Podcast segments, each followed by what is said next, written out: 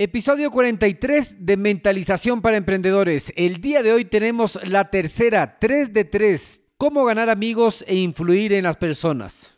Antes, escucha esto. La persona que no se interesa por sus semejantes es la que tiene mayores dificultades en la vida y causa las mayores heridas a los demás. De estos individuos surgen todos los fracasos humanos. Dale Carnegie.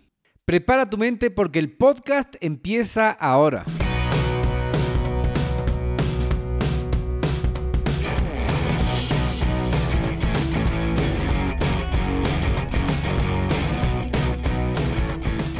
Hola a todos y bienvenidos al podcast Mentalización para Emprendedores, donde juntos nos preparamos para despertar la conciencia. Yo soy Eric Seguel. ¿Sabías que los emprendedores y empresarios más exitosos leen en promedio 40 libros anualmente? Y muchos atribuyen su éxito a este hábito de aprender constantemente. De hecho, esta es la diferencia entre los que se actualizan y los que fracasan. Esta automatización del aprendizaje y esforzarse constantemente para mejorar cada día. En este podcast Mentalización para Emprendedores hacemos fácil para ti construir y mantener el mismo hábito, el mismo proceso de aprendizaje constante de los emprendedores y empresarios más exitosos. Simplemente escuchando a este podcast, asegúrate de suscribirte en Apple Podcast y sintonizarnos cada martes y jueves para nuevos episodios. Y si quieres profundizar más tus conocimientos de los temas de los que hablo en este espacio, ingresa a nuestra página web y hazte miembro hoy día.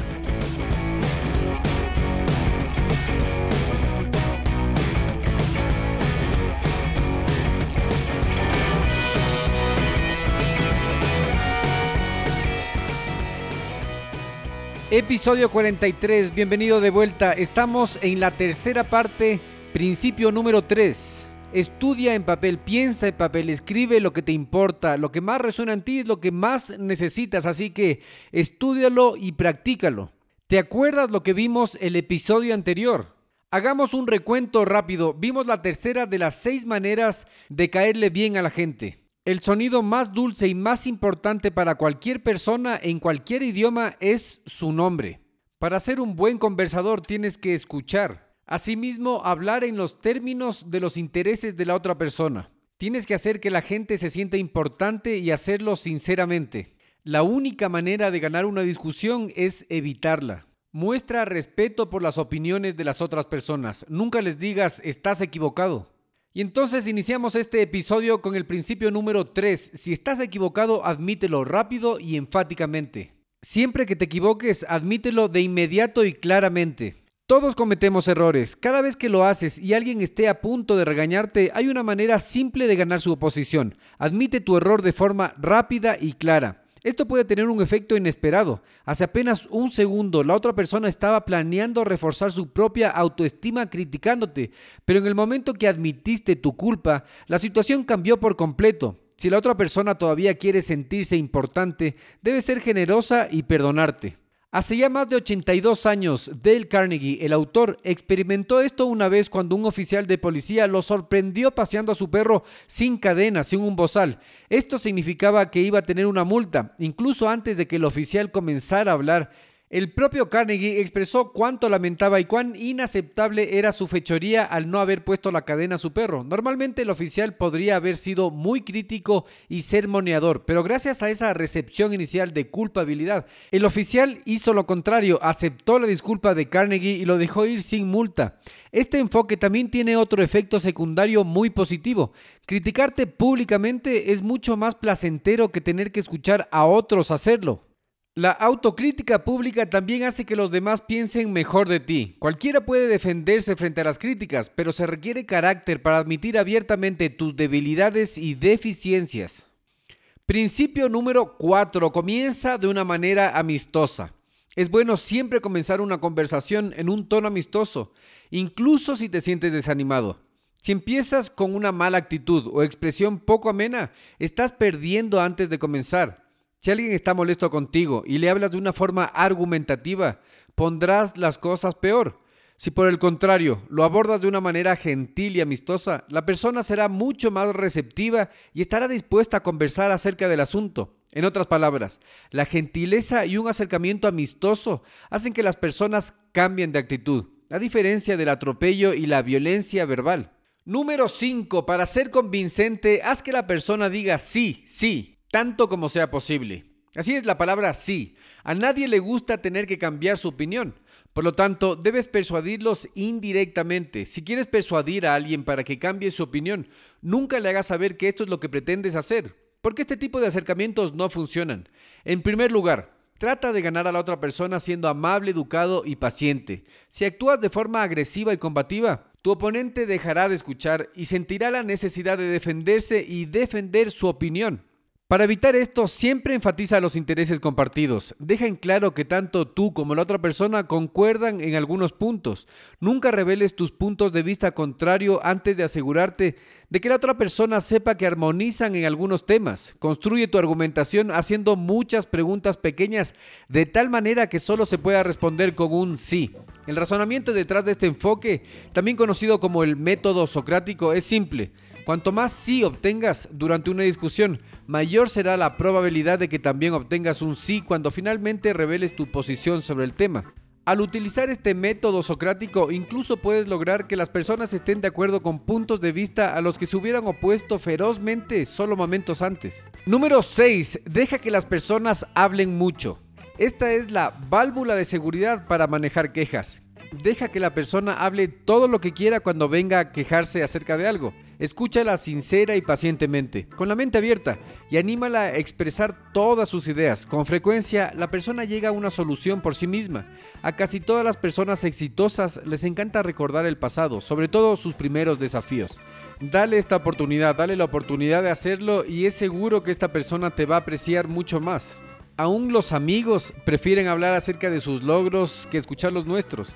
Cuando nuestros amigos se destacan, se sienten importantes. Cuando nosotros nos destacamos frente a ellos, se sienten inferiores y hasta envidiosos. Habla menos acerca de ti mismo y escucha más a tus socios, amigos, empleados, a la familia. Disfrutarán enormemente teniéndote cerca. Número 7. Deja que la otra persona sienta que la idea es de ella.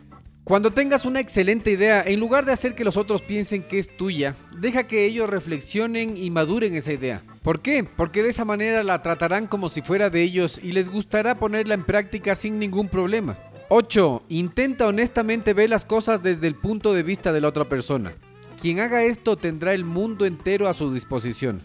Un principio clave es hablar en términos de lo que los demás quieren, ¿Por qué? Porque de esta manera vas a hacer mucho más fácil a tu mente que sienta empatía, que trate de sentir lo que los demás sienten.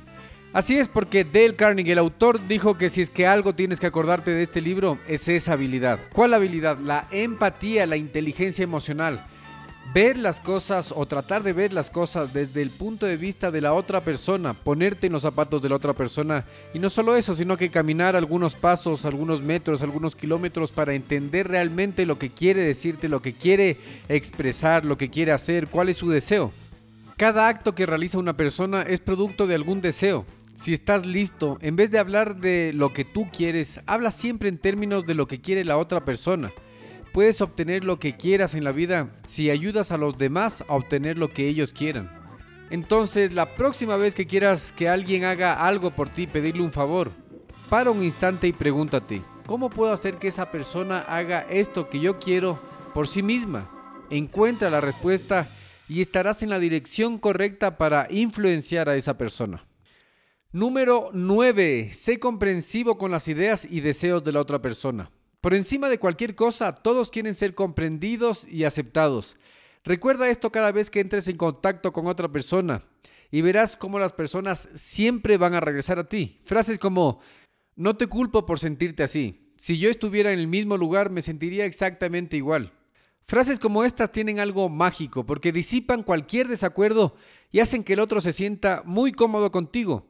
Ten en cuenta que cerca de un 77% de las personas que conoces están deseosas de simpatía y comprensión. Entonces, ¿qué tienes que hacer? Piensa un poco, ¿qué tienes que hacer? Lo que tienes que hacer para que te quieran más es darle esa simpatía y comprensión. Te van a querer mucho más. Número 10. Apela a los motivos más nobles. La mayoría de las personas tienen dos motivos para sus acciones. Una que suena bien y la verdadera. Las personas en general siempre piensan en términos de su verdadera razón para actuar, pero les gusta contar motivos más nobles para utilizarlos como cortina de humo. Acéptalo y trabaja con eso, en lugar de tratar de cambiarlos o descubrirlos. 11. Dramatiza tus ideas. Si es que el cine y la televisión, el internet lo hace, ¿por qué tú no lo haces también? No hacer qué? Dramatizar tus ideas de una forma creativa. Esto hará una gran diferencia. Contar la verdad no es suficiente. Busca una forma de expresar tus ideas de una manera efectiva, interesante y dramática. Trata de usar tus dotes teatrales, seguramente lograrás captar la atención. Si se te ocurre una forma original de presentar tu información que atrape la atención de los demás que te rodean, podrás influenciarlos. Hazlo tan real y vívido que la persona realmente lo crea. Usa tu imaginación y hazlo inesperado. Dramatiza tus ideas. Número 12. Lanza un desafío, un reto.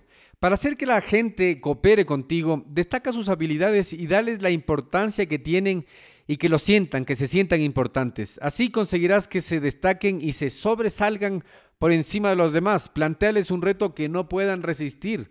La gente exitosa se fortalece por el reto de lograr algo que parecía difícil de lograr. Y llegamos a la cuarta parte, cómo cambiar personas sin ofender, cómo cambiar, cómo influenciar, cómo dar las críticas a las personas sin ofender. Y la primera cosa que tienes que hacer es comienza con un sincero elogio y apreciación honesta. Si tienes que hacer una crítica, hazla de esta manera.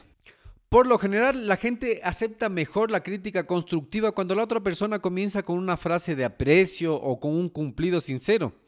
Esto es mejor que comenzar con una crítica directa y cruda.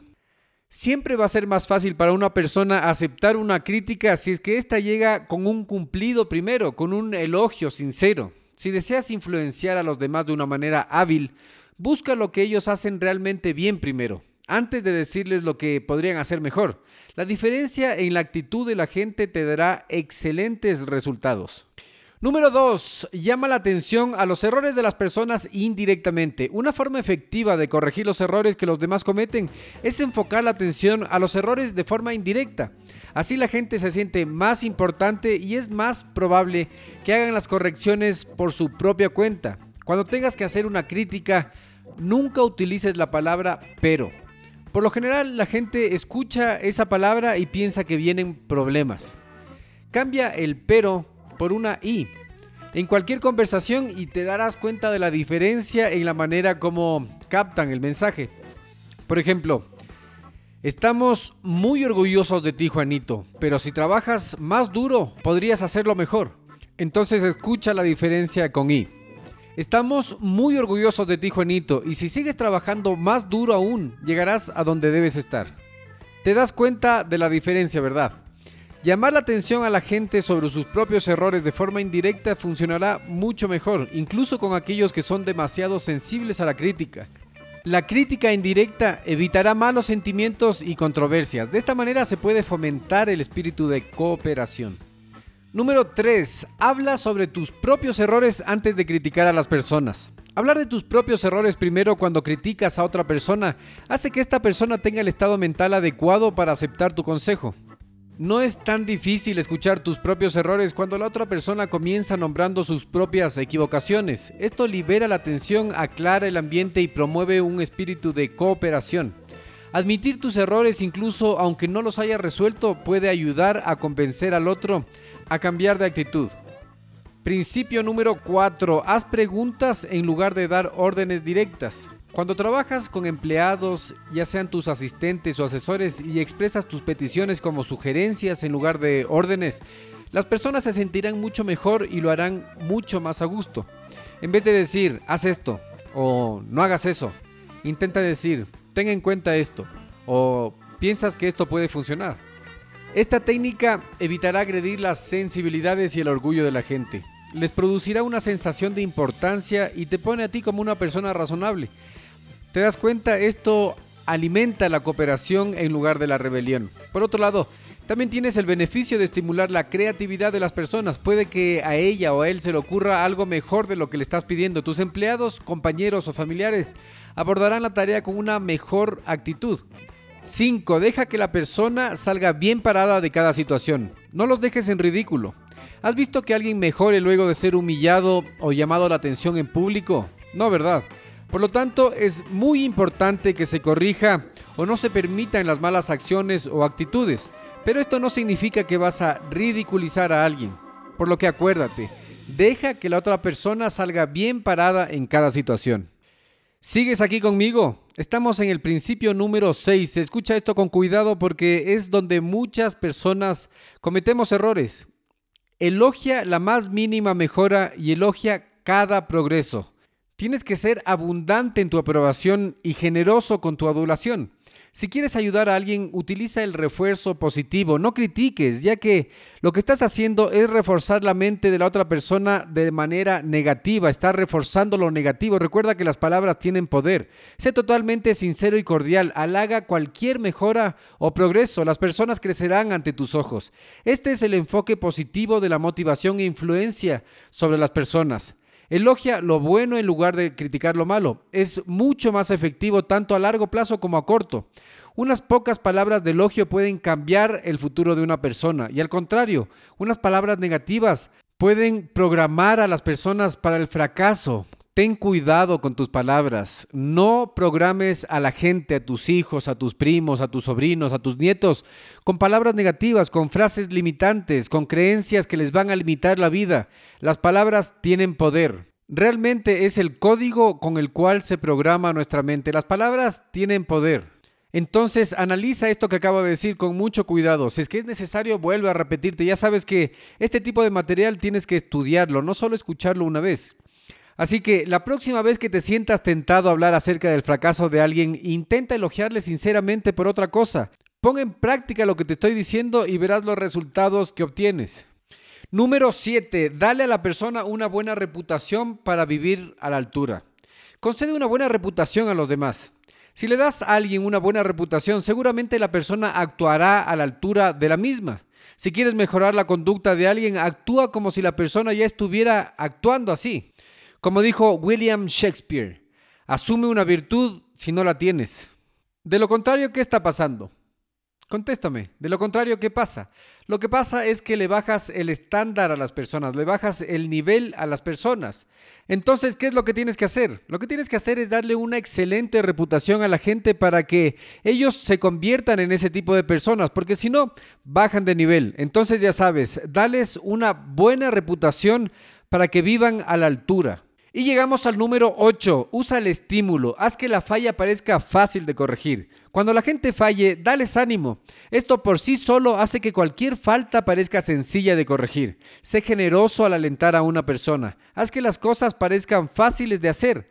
Déjales saber, hazles conocer que tienes fe en sus habilidades para hacerlo, que se sientan que tienen un don que aún no han desarrollado. Así que la persona practicará, practicará día y noche hasta que lo haga como debe hacerse. Y llegamos al principio número 9. Haz que la otra persona esté contenta de hacer lo que le pides. La gente es más propensa a hacer lo que le pides cuando lo hace de una manera feliz. Siempre encuentra la manera de hacer al otro feliz por hacer lo que tú quieres. Obtendrá resultados mucho mejores. Pero ¿cómo se puede hacer esto? Estarás preguntando. Esto requiere tacto. Por ejemplo, si es que alguien te pide algo y tú no puedes hacerlo porque no está a tu alcance, puedes hacer lo siguiente, puedes ayudarlo a encontrar a alguien que sí pueda ayudarlo. ¿Cómo se hace eso? Entonces podrías hacer algo así. Sé sincero y no prometas nada de lo que no puedas cumplir. Ten claro qué quieres que el otro haga. Ten empatía. Intenta ver las cosas desde el punto de vista del otro. Considera los beneficios que la otra persona recibirá. Vincula esos beneficios a los deseos de la otra persona. Por último, expresa tus deseos en términos que reflejen vívidamente el beneficio que el otro obtendrá. Siempre tienes que resaltar los beneficios que obtendrá. Así es, resalta todos los beneficios que tiene la otra persona. De esa manera vas a ayudarlo a que se mueva y que tenga mucho más claro el objetivo hacia dónde va. Asimismo, entra en cualquier plataforma que estés escuchando este podcast y califícalo con 5 estrellas. ¿Por qué? Porque de esa manera vas a ayudar a que muchas más personas se enteren de esta fuente libre de conocimiento. Si es que todavía no lo has hecho, suscríbete al programa porque de esa manera vas a estar enterado de todo. Cada que nosotros subamos un programa, de los cursos que tenemos preparados, de los talleres, asimismo de la herramienta de gestión para tus emprendimientos. La idea central de este libro es que tienes que asegurarte que los otros te quieran. ¿Cómo vas a hacer esto? Sonriendo, escuchando y demostrando tu aprecio por ellos. Esto los hará más propensos a escucharte y hacerte caso, a estar dispuestos a ayudarte. La próxima vez que conozcas a alguien, Haz el esfuerzo consciente por sonreírles una linda sonrisa mientras le das la mano.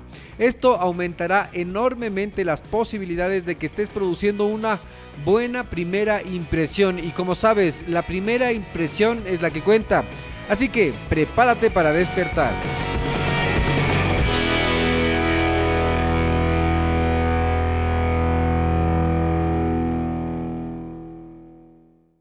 En este minuto voy a hacer una pequeña pausa para hacerte una pregunta a ti que estás escuchando. ¿Estás conmigo? Escucha esto. ¿Alguna vez has pensado en emprender en el Internet? ¿Tienes una mentalidad de abundancia? ¿Crees que enfocarte en lo más importante te va a generar resultados? ¿Quieres emprender sin dejar tu empleo actual? Cuando empecé mi negocio en Internet tenía muchas dudas, como por ejemplo, ¿qué puedo vender? ¿Qué herramientas utilizo? ¿Cómo vendo? ¿A quién le vendo? Es más, ¿cómo llega el dinero del Internet a mis manos? Luego de muchos errores, fracasos, aciertos y éxitos, supe que emprender es simple, pero no es fácil. No existen fórmulas mágicas, tienes que invertir tiempo, aprender, tienes que poner esfuerzo y dinero. Es un proceso realmente hermoso porque te genera resultados. Ahora, por ser parte de nuestra comunidad puedes ahorrarte mucho tiempo, dinero y esfuerzo que tomas acción en este momento. ¿Qué necesitas hacer? Primero necesitas cambiar de mentalidad. Para eso vas a leer o escuchar libros adecuados de emprendimiento. Luego seguir un curso, contactarte con mentores, con personas que ya estén logrando lo que tú quieres hacer. Y estoy aquí para servirte. Te voy a enviar directo a tu correo el acceso totalmente gratis a nuestra biblioteca virtual, la biblioteca virtual de Radio Emprendimiento con más de 350 libros que podrás descargarte totalmente gratis. Solo tienes que entrar a y suscribirte. Una vez seas parte de nuestros suscriptores, vamos a enviarte herramientas que te van a ayudar en tu progreso. Nos vemos en tu buzón. radioemprendimiento.com